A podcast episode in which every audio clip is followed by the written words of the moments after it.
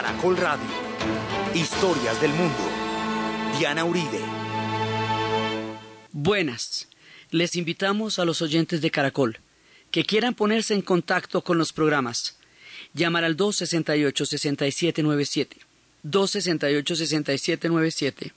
O escribir al email director arroba casa de la historia o a la página web www.casadelahistoria.org o al Facebook o al Twitter.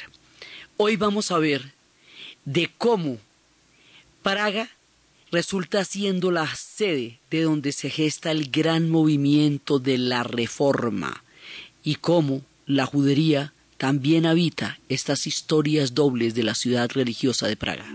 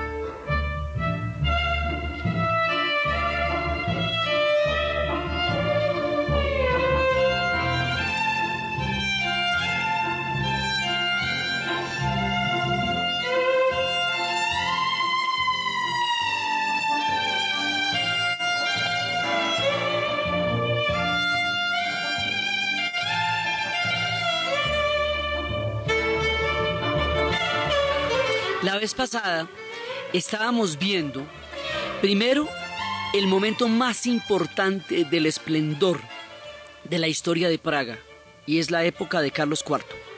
Y estábamos viendo cómo él puso a Praga en el mapa de la historia de Europa, y cómo él llegó a constituir el momento de esplendor máximo que aún gravita en la sensación de gloria antigua y poderosa de los pueblos checos también estábamos viendo la llegada de los judíos ashkenazis y cómo con ellos se va dando un matiz importante que moldea la historia de la cultura del pueblo checo. Y estábamos leyendo la leyenda del golem y la habíamos escuchado en la voz de Borges.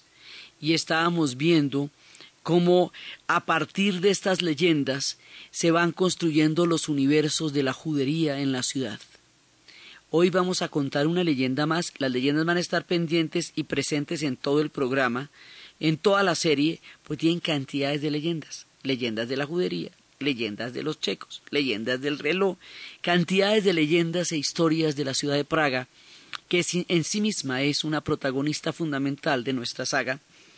Y vemos una leyenda más y después de nuestras leyendas nos vamos a ver uno de los asuntos que alteraría por completo el curso de la historia de Europa, la reforma, y como uno de los antecedentes más importantes del movimiento de la reforma sucedió en Praga y lo protagonizó un personaje que se llamaría Jan Hughes. Pero contando historias de Praga y contando historias de por qué las cosas se llaman de esa manera. Hay una historia de la sinagoga más antigua de Praga. La sinagoga se llama la sinagoga vieja nueva. Y uno siempre tiene que es justamente donde sucede la leyenda del golem. Entonces uno dice, pero ¿por qué es la sinagoga vieja nueva? ¿Por qué tiene ese nombre tan contradictorio? Porque dice que después de que los judíos llegaron a Praga, el rey les asignó un, lugar donde pudieran residir. Acuérdense que ellos eh, llegaban en unas condiciones que estaban completamente predeterminadas. Ustedes tienen que vivir acá y este es el, el ámbito donde se pueden mover, que es lo que nosotros llamamos guetos. Es decir, ellos no podían estar en toda la ciudad ni en todas partes, sino había un sitio donde estaba la población judía. Y eso va a suceder a lo largo de los asentamientos de los ashkenazis por toda la Europa del Este y por Rusia también. Entonces, les dijeron que iba a ser en la ribera derecha del río Moldava. Y les dijeron que antes de proponerse a construir las casas de sus familias, ellos estaban era pensando cómo hacer una sinagoga la más rápido posible, o sea, de la noche a la mañana. Y empezaron con todos los debates a ver cómo la hacían, por dónde la hacían, porque pues al lado de la sinagoga es que iba a suceder todo lo demás. Y entonces un anciano sabio tomó la palabra y les dijo que comenzaran a, construir la sinagoga en la loma más cercana. Y que tan pronto lo hicieran, pues eh, ya tendrían cómo podrían ellos ver hasta dónde llegaba la sinagoga, y ellos simplemente obedecieron. Se dirigieron a la loma más cercana y empezaron a cavar. Y comenzaron a cavar encima de la loma. Y cuando ya tenían bastante tierra cavada encontraron que en la parte superior de la montaña había los restos del tope de un techo. Es decir, que sobre el sitio que cavaron ya había una antigua construcción sobre la nueva sinagoga. Y al lograr eso, entendieron que el objetivo de hacer una sinagoga de la manera más rápida, en un tiempo moderno, pero que recordara la antigüedad de ellos y de su cultura, se cumplía en tanto hicieran una nueva sinagoga sobre la antigua colina de la vieja edificación. Y entonces ellos empezaron a ver que había una sinagoga vieja nueva, y sintieron una gran alegría y siguieron cavando, porque no obstante, siendo una sinagoga muy vieja, la que tenía ese tope ahí, estaban construyendo una, una sinagoga nueva. Y así fue como ellos pudieron crear uno de los tesoros y de los baluartes más importantes de la judería en la actual ciudad de Praga, la sinagoga vieja nueva, alrededor de la cual se tejen todas las leyendas, incluida la leyenda del golem. Y también tienen otra leyenda en tiempos posteriores, en la época de Rodolfo II, personaje fantástico que vamos a ver después, en donde cuentan que había el emperador había ordenado que los judíos salieran de la ciudad y que esto pues era una tragedia. Entonces convencieron al rabino de que hablara con el emperador. El rabino era un hombre sabio, un hombre lleno de artes ocultas, ellos tienen, digamos, una, una mirada esotérica del mundo. El rabino, que conocía las artes y los misterios, invitó al emperador a que conociera su casa. Y la casa, que tenía una fachada aparentemente muy humilde, resultó siendo un palacio espléndido, magnífico, lleno de personajes vistosos que lo atendían con una gran delicadeza y un exquisito refinamiento. Y el emperador quedó completamente maravillado del refinamiento y la exquisitez con que lo atendía el rabino deslumbrado por los lujos del palacio, por la, por toda la, la decoración tan ricamente repujada que daba una, un toque oriental espléndido y le hacía sentir una cantidad increíble de nuevas sensaciones inesperadas tras ese postigo humilde que estaba a la entrada. Y Convencido y halagado y contento de haber tenido una magnífica velada en casa del rabino con una muy buena conversación en propiedad de un palacio tan eh, maravilloso, fue persuadido de la idea de expulsar a los judíos de la ciudad y los judíos se, se pudieron quedar. Los judíos fueron rápidamente a agradecer al rabino la habilidad con que manejó la situación. Y cuenta la leyenda que en un lugar maravilloso de Oriente, en uno de los sitios más esplendorosos, un palacio entero de los más bellos y de los más ricamente adornados, que perfectamente podrían haber sido los que describimos en Persia, desapareció por un día. El rabino había hecho la magia de desaparecer un palacio y hacerlo aparecer la noche en que el emperador le iba a visitar. Y luego el palacio volvería al lugar lejano de Oriente donde se engalanaba con los lujos de esas culturas milenarias. Era solamente un acto de magia, para que el emperador tuviera una velada lo suficientemente agradable y maravillosa que le hiciera reconsiderar su decisión y pudiera mantener la permanencia y, y la habitación de los judíos en la ciudad de Praga. Con estas historias esplendorosas y maravillosas que van a estar salpicando nuestro relato, entre la música, las leyendas, el arte y la cultura de estos pueblos, van a empezar épocas muy difíciles. Después de Carlos IV, del esplendor, del lujo, de la magia, de la maravilla que él logró imprimirle con su sello de inmortalidad y de, y de leyenda a la ciudad de Praga, la cosa empezó a complicarse la cosa empezó a complicarse porque después de él, primero su hijo no tenía ni la mitad de su, pues no tenía su talento, había, lo llamaban el erudito, porque era un personaje muy ocupado del conocimiento y no era un personaje ocupado de la, eh, de las necesidades de la ciudad. La ciudad se fue, eh, digamos, se fue debilitando después, pero va a venir un elemento que va a ser desolador. Y es una de las cosas más impresionantes que uno puede ver cuando va caminando las ciudades europeas, la peste. Llegó una peste de tales proporciones que acabó con el 15% de la población. Pero esto es tan grave que en muchas ciudades, eh, digamos que casi que es una cosa, una constante dramática y aterradora. En todas las ciudades por donde uno va por estos caminos se ve una, una especie de obelisco, digamos, una, un retablo en piedra ricamente decorado con el símbolo de la Santísima Trinidad en oro, con figuras muy bellas, que llama la atención por su, por su belleza, pero cuando uno se acerca es un monumento a la peste. Y en todas partes, por donde uno va, de Viena, de todos los lugares, se va encontrando los monumentos a la peste, donde uno se da cuenta que estos pueblos fueron asolados, por uno de los males más aterradores que nosotros nos podamos imaginar. Por el diez, por eso era que pintaban a la muerte mm, a la muerte jugando, a la muerte danzando. En 1380 llega la peste y empieza a, acabar con ellos.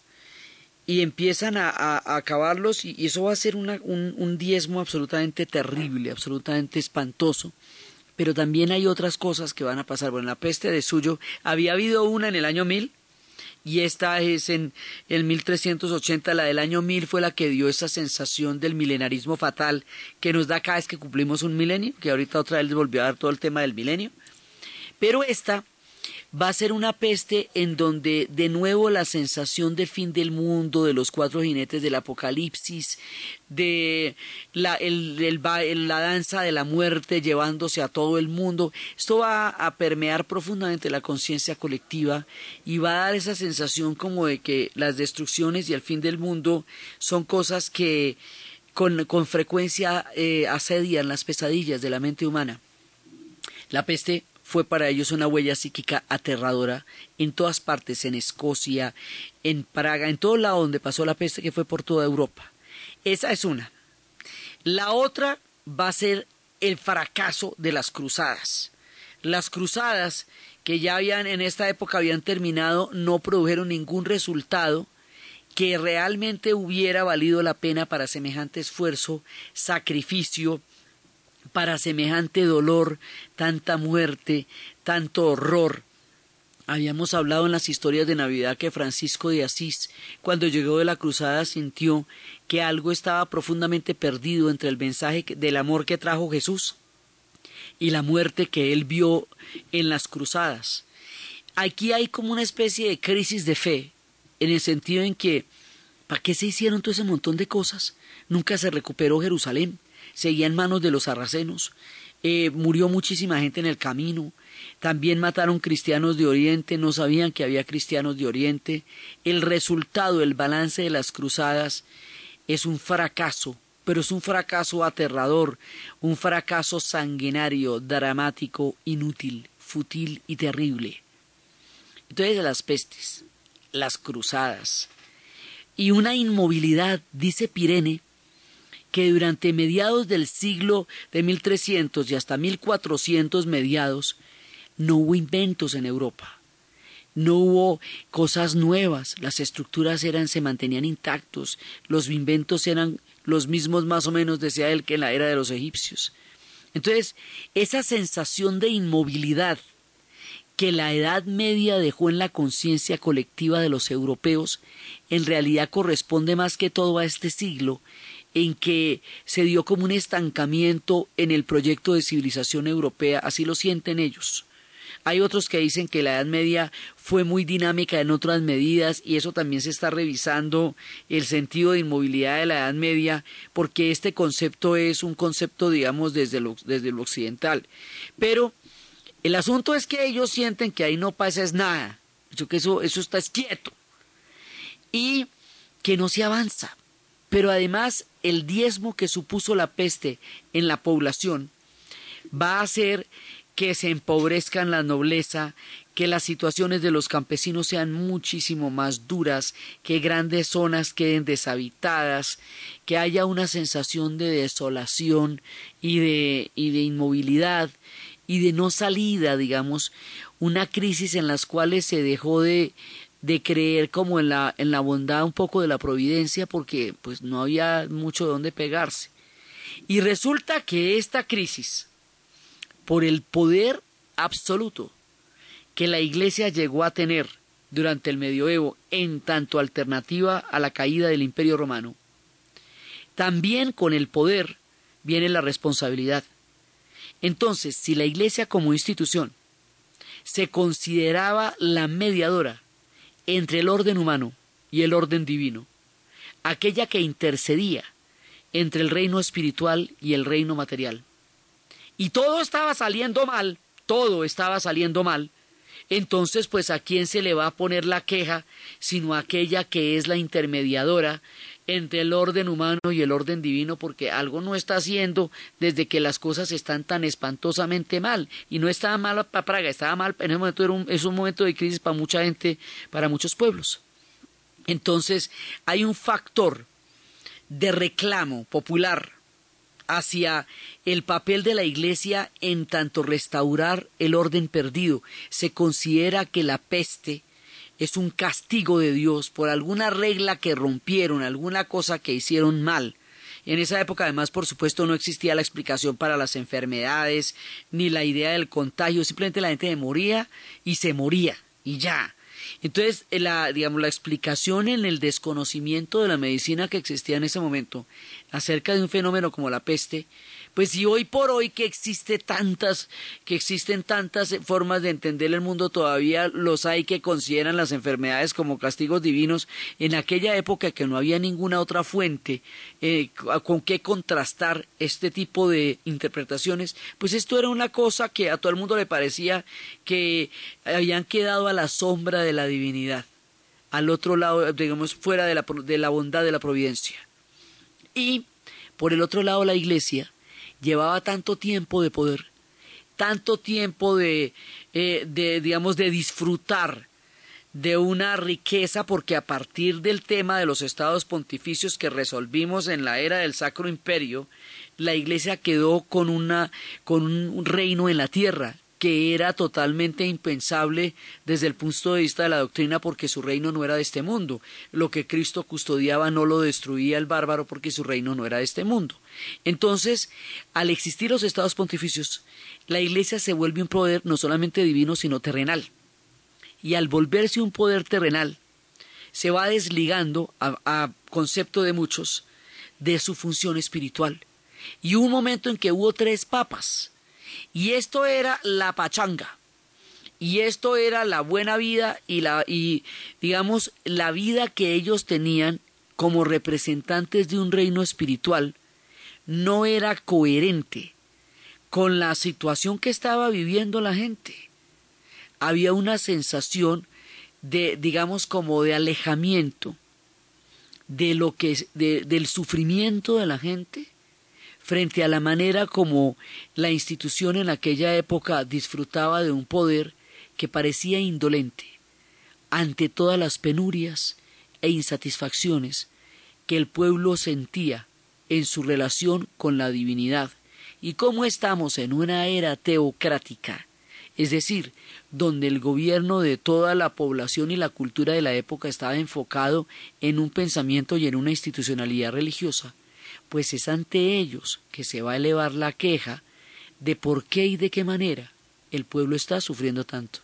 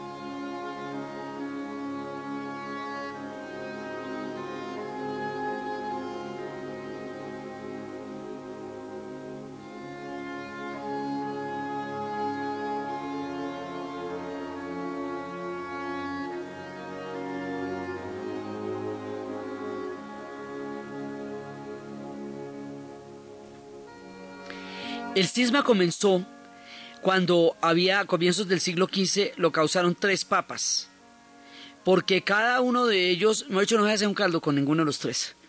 Entonces, pues se dijeron, bueno, esto, esto desordenó, pues aquí a ver, que, quién va a tomar la cabeza, ¿no? Entonces empieza una frase que dice, si la iglesia vuelve a la vida, se atiene a los ideales del Nuevo Testamento, pronto me mejorará la situación de toda la sociedad. Esta frase la acuñaron unos muchachos, un grupo de maestros de la Universidad de Maestros Checos, de la Universidad Carolina de Praga, que la fundamos en el programa pasado, la Universidad Carolina de Praga. Entonces un grupo de maestros estudiosos del tema están diciendo hay que volver a la iglesia al orden que debería corresponderle de acuerdo con lo que representa y lo que con lo que predica. En esto se van a encontrar con el pensamiento de un predecesor de esta de esta crisis de esta crítica que es de origen escocés y se llama Wycliffe, John Wycliffe. Y tomando el pensamiento de Wycliffe con la situación que se está dando y a partir de las reflexiones que se suceden desde la Universidad Carolina, se va a empezar a producir una ruptura que el mundo conocerá como la reforma y la vamos a ver después de la pausa.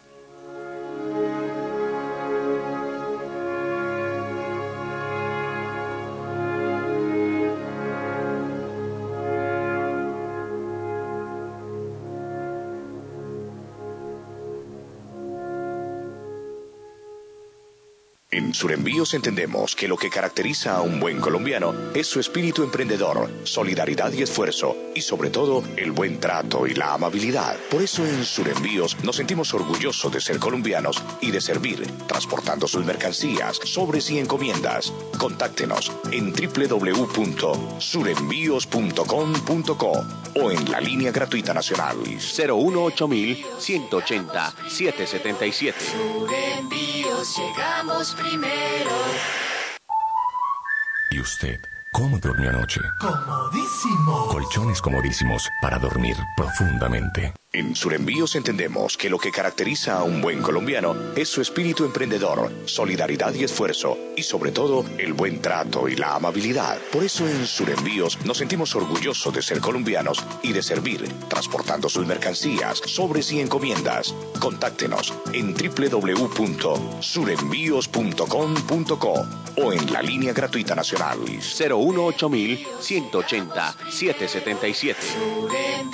Llegamos primero. A esta hora puede llegar un dolor de estómago. Mejor ten a mano Buscapina. En Caracol Radio, esta es la hora. En Caracol Radio, son las 10 de la mañana y 33 minutos. Si te da en la casa, ve hasta la esquina. Si te da en la oficina, ve hasta la esquina. Si te da en el carro, en la calle, en la plaza, en el banco o en el parque, ve hasta la esquina. Un dolor de estómago tipo cólico o retorcijón te puede dar en cualquier lado. Y para aliviarlo, solo tienes que ir hasta la esquina, porque ahora encuentras Buscapina en tiendas. Buscapina, experto en tu zona abdominal, ahora en la tienda de la esquina. Las tiendas deben cumplir con las condiciones esenciales y procedimientos de servicios farmacéuticos conforme al folleto Tienda Segura. Es un medicamento, no exceder su consumo. Si los síntomas persisten, consulte a su médico. Indicación analgésico antiespasmódico. Última hora Deportiva Caracol. El sprinter Mario Cipollini trabajó cuatro temporadas del 2001 al 2004 con el doctor Eufemiano Fuentes, supuesto cabecilla de la red de dopaje desarticulada de la Operación Puerto, que se juzga por estos días en España. Según los datos, el ciclista Cipollini habría tomado EPO, hormonas de crecimiento, anabolizantes y ciencias de autotransfusión. El futbolista inglés David Beckham recibirá un salario de 31 mil euros brutos al mes hasta el final de la temporada con el Paris Saint-Germain, que también le pagará 30 mil euros mensuales para su alojamiento en un hotel y 20 mil euros para su protección personal, publicó este domingo la prensa en París, al referirse a su nueva estrella que solo se unirá a trabajos con el equipo el próximo miércoles. Más información en www.caracol.com.co y en Twitter, arroba caracoldeportes.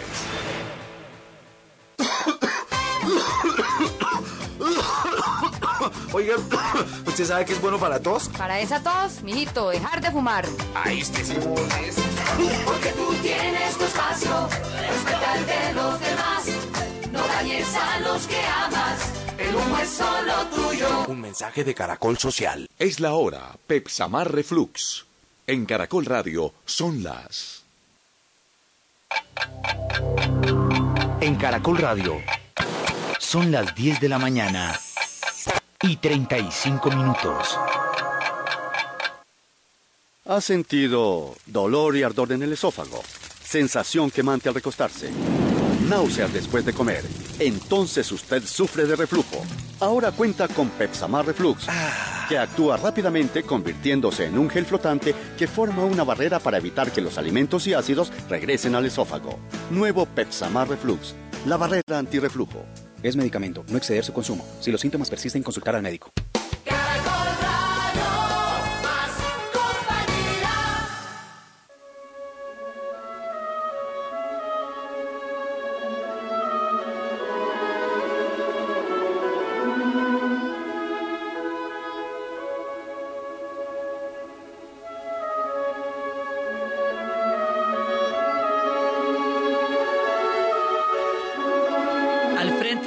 Maestros de la Universidad Carolina estaba un personaje que se llamaba John Hughes. Y John Hughes va a situarse en la misma línea y va a recibir la influencia de John Wycliffe. Y John Wycliffe era el primero que había empezado a plantear una crítica profunda a la iglesia por la manera como estaba manejando los asuntos entre lo terrenal y lo divino y por lo alejada que parecía verse cada vez más de su original misión como garante de este orden y como seguidores de Jesús. Entonces, esto, digamos, empieza a ser un tema religioso, pero debajo de esto hay otro problema complicadísimo, y es que, por un lado, los germanos cada vez se van asentando más en la ciudad y cada vez empiezan a, a tener una parte cada, de influencia más y más alemana en la ciudad. Y este movimiento es checo. Mire cómo es la paradoja de la cosa. El movimiento es checo. El que lo empieza es John Hughes. Y a pesar de que los alemanes también están de acuerdo, porque no es que ellos no estén de acuerdo con la crítica, sino que sienten que el movimiento que se está eh, expandiendo de John Hughes amenaza a la, digamos, como a la zona alemana de la ciudad, porque aquí se mezcla una crítica a la Iglesia con un sentido de afirmación del nacionalismo checo. Los checos, como habíamos visto en el programa pasado, ya tenían un Estado en la cabeza y muy tempranamente en la formación de su historia. Entonces, como este movimiento es checo, viene de la Universidad Carolina, lo afirma John Hughes, ese tinte checo tan pronunciado le hace sentir a los alemanes que no les conviene a ellos tanta fuerza en, la, en el énfasis de lo, de lo checo de la ciudad. Y este tema de los eslavos y de los germanos es de nunca acabar. Va a atravesar todo nuestro relato porque ellos van a coexistir de maneras diversas desde la digamos desde la coexistencia pacífica hasta los enfrentamientos hasta las divergencias digamos que ellos coexisten en la historia de una manera alternante entre lo dramático, lo conflictivo, en ocasiones fraterno, pero en general son dos pueblos que no van a, eh, digamos, que no van a poder vivir en paz durante mucho tiempo, ¿no? O sea, siempre va a haber una rivalidad entre los germanos y los eslavos, que en ocasiones va a llegar a, puntos espantosísimos. Digamos que ya en, las dos guerras mundiales esto se va a salir de toda proporción. Pero siempre está como una escaramucita ahí, como, como una escama ahí, como una cosa, ¿no? Entonces, el movimiento de la reforma de origen checo no hace sentir a gusto a los alemanes por el énfasis, no por el problema religioso, con el cual están de acuerdo, no por la crítica, a la que finalmente eh, no objetan, sino por el carácter checo. Y a su vez los checos van a considerar que los príncipes, aquellos que se van a proponer, eh, se van a oponer al movimiento de la reforma, pues son los prelados, porque son directamente los afectados y son los que van a empezar a desarrollar una, una, una reacción eh, desde lo católico que no eh, digamos, que, que, no le permita a, a John Hughes eh, extender su movimiento y la cosa se va a complicar y los alemanes que vivían en Bohemia y en Moravia empiezan a temer la influencia de los checos y estos no, no se van a poner del lado de, de Hughes, sino que se van a poner un poco del otro lado y eh, empieza a haber una, una, un enfrentamiento pues durante la enseña y por, y por el otro lado esta influencia checa va a ser que el mismo que en un momento dado Wenceslao IV publique un decreto que se llama el decreto de Kutna Hora por medio del cual casi que confiere toda la enseñanza de la universidad al grupo encabezado por John Hughes. Y al hacer eso, entonces la, población alemana se siente excluida de una educación que va a tener tanto énfasis checo. Y ellos se retiran, los profesores eh, de origen alemán, y se abandonan Praga y van a fundar otra universidad que se llama la Universidad de Leipzig. Entonces, bueno, ahí salen estas dos, la de Leipzig y la Carolina.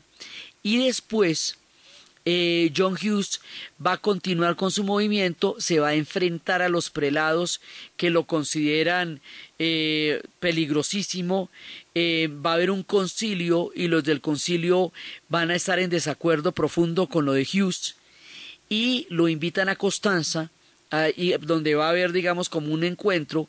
Cuando John Hughes llega a Constanza, es detenido y condenado por un juicio inquisitorial y lo queman en la hoguera el 6 de julio de 1415 por hereje. Y al quemarlo en la hoguera, a él y a uno de sus discípulos y de sus parceros que se llamaba Jerónimo el Praguense, los hombres fueron venerados como mártires. Y aquí empieza el temita de los mártires checos, la gente tiene un montón de mártires y esto va a ser también una constancia, una constante de su historia. Cuando John es quemado en la hoguera, los checos se la toman personal.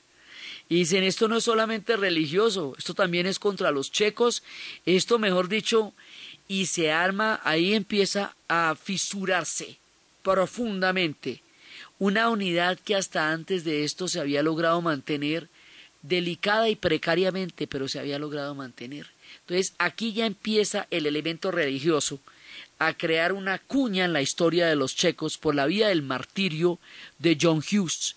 Hoy por hoy, en la plaza central de Praga, donde está la torre del reloj, donde está la casa de Alphonse Mucha y donde está también una casa de Dalí, donde están todo alrededor de, de ella, está toda la, la parte, digamos, central y cultural de Praga. Ahí en la mitad hay una estatua enorme, una estatua en un bronce verde que representa a John Hughes quemándose en la hoguera.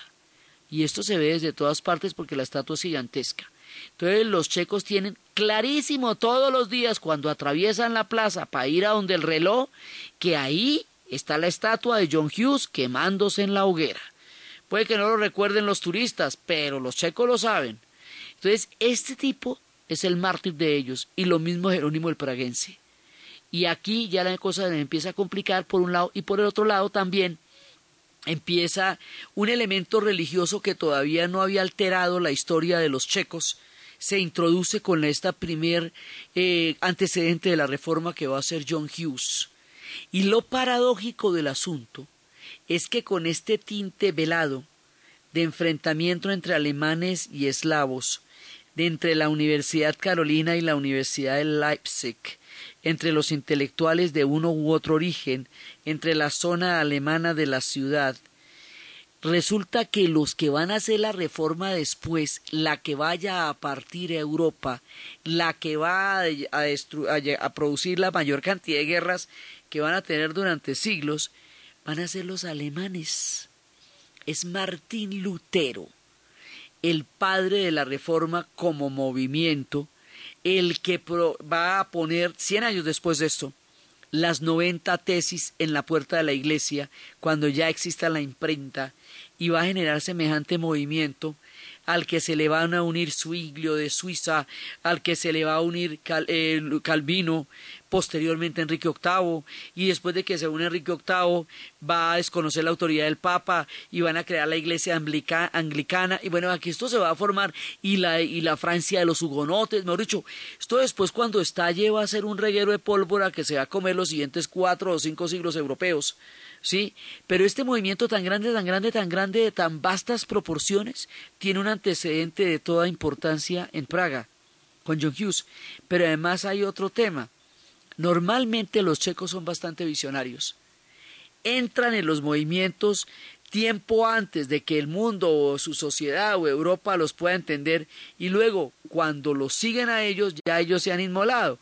Entonces arrancan con John Hughes para que a la final, después Lutero, Zwinglio, Calvino vayan a terminar diciendo poco más o menos lo mismo que John Hughes dijo, que era lo que Wycliffe también decía, que era que la iglesia tenía que reformarse y tenía que acercarse al mensaje espiritual que representaba y alejarse del lujo, el boato y el desconocimiento que tenía de la espiritualidad del pueblo. Eso es básicamente eso.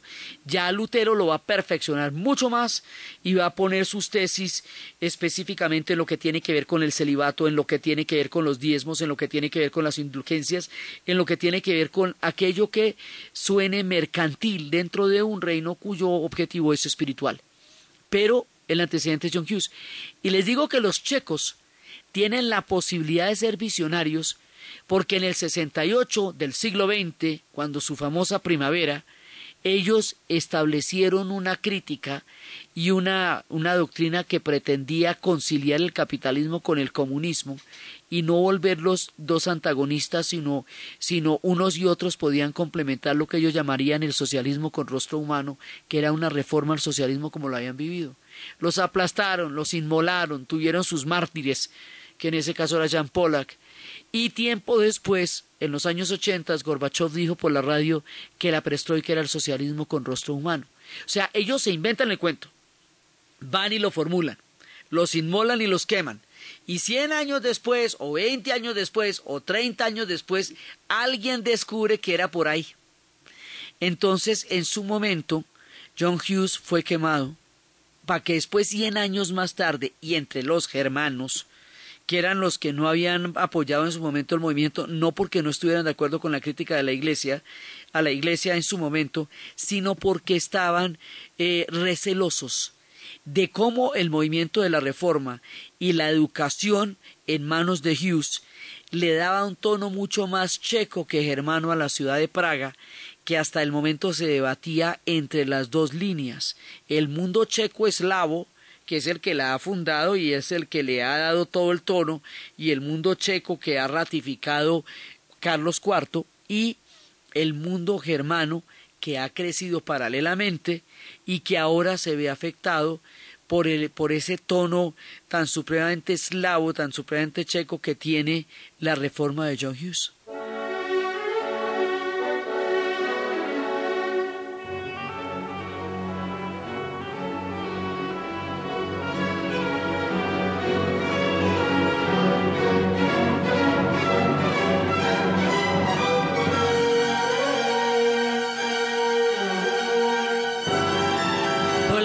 Queda ahí. Va a haber un movimiento que apoya a John Hughes que se van a llamar los Husitas. No es solamente el hecho puntual de John Hughes, sino que él lidera un movimiento. Y el movimiento de los Husitas lo va a seguir a él. Y ellos van a ser considerados por el Sacro Imperio como herejes. La iglesia cristiana va a considerar a los Husitas como herejes y va a intentar vencerlos por las almas. Y se van a poner, eh, de, digamos, de, de frente en pelea contra la curia papal y el emperador del Sacro Imperio Romano Germánico y el rey de Hungría. Y, entonces, y esto empieza a...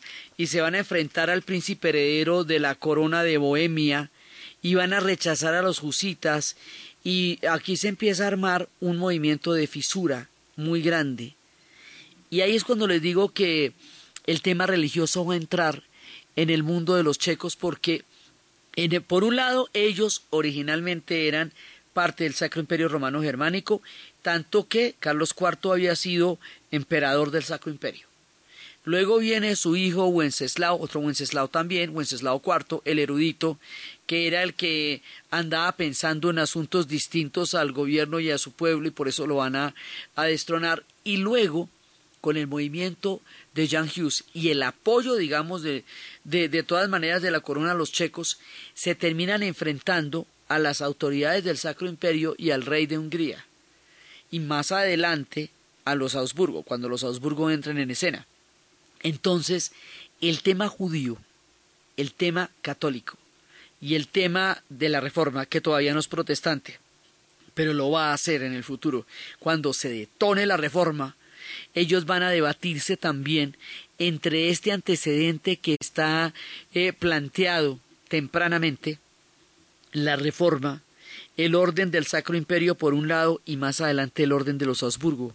Entonces, estas guerras religiosas tan tempranamente vividas por los checos en la figura de John Hughes y su martirio, el movimiento y, y todo lo que eso va a implicar, le van a dar en el futuro un carácter escéptico frente a lo religioso. Para ellos lo religioso no va a ser un determinante de su idea del mundo, porque lo asocian mucho más con todas las confrontaciones que tuvieron frente a los órdenes católicos, tanto del Sacro Imperio Romano como de los Augsburgo posteriormente, y la influencia de Viena cuando Viena se vaya a volver el centro de todo este mundo, que ellos no terminaron creyendo mucho ni en los unos ni en los otros. Si es el caso, serían más husitas que católicos, pero no finalmente ninguna de las dos. Mientras que cuando veamos a los polacos, los polacos iban a ser católicos como una definición esencial de su existencia en el planeta Tierra.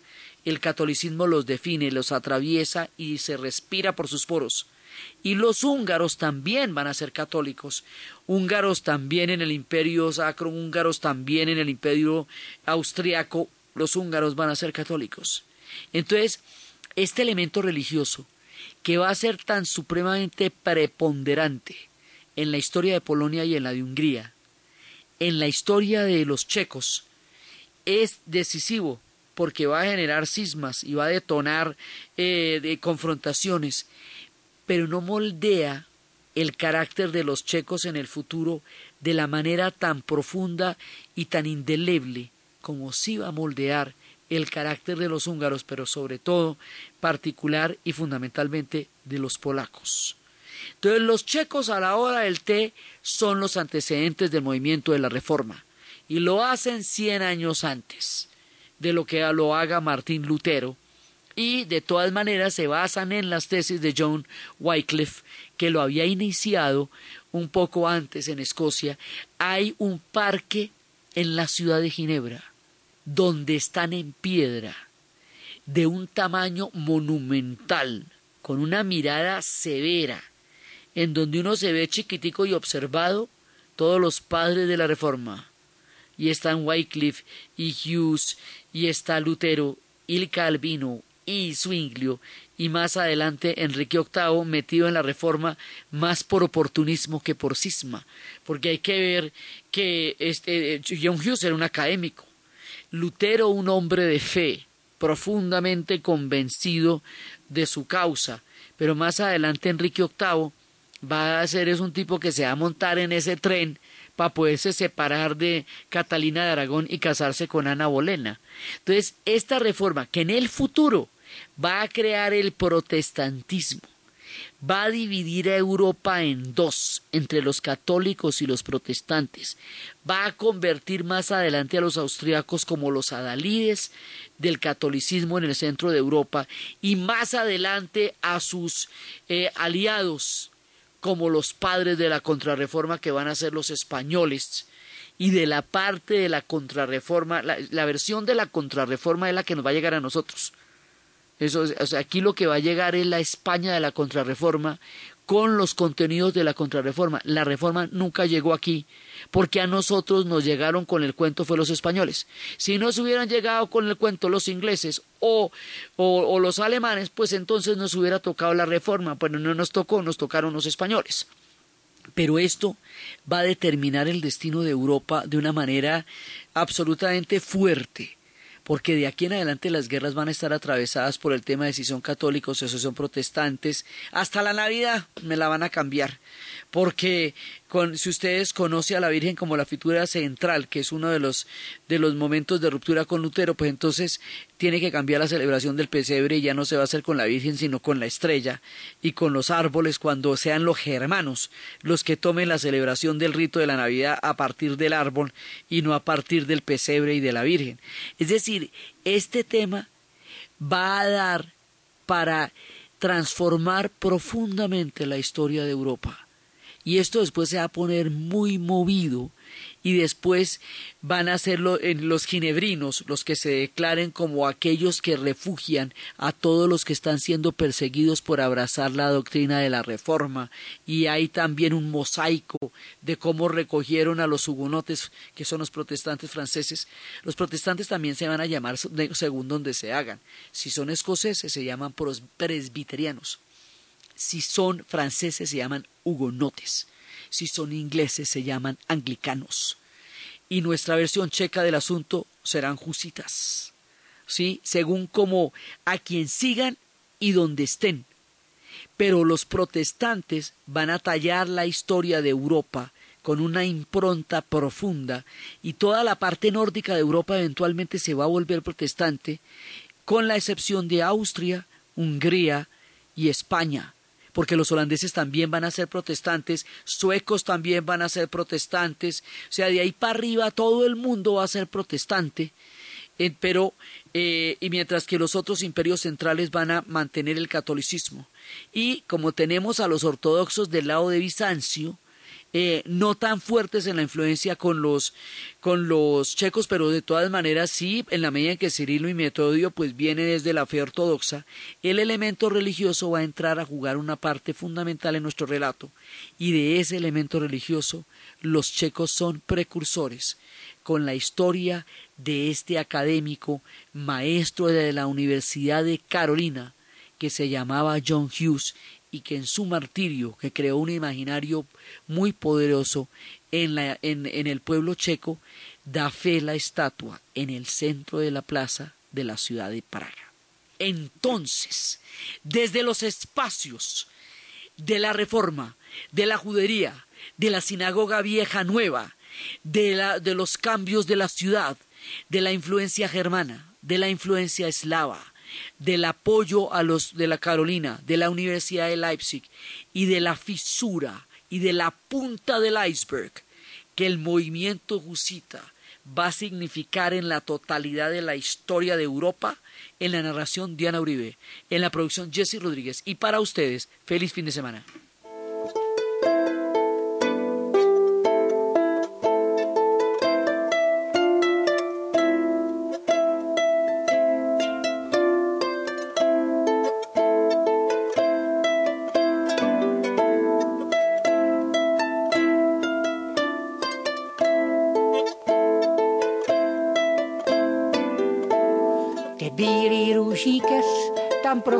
Se milá. Kde bílý růžíkes, tam prochází se milá. Je bílá jak sníh padlý, jak den spanělá. Třem švarným kapitánům se tu zalíbila.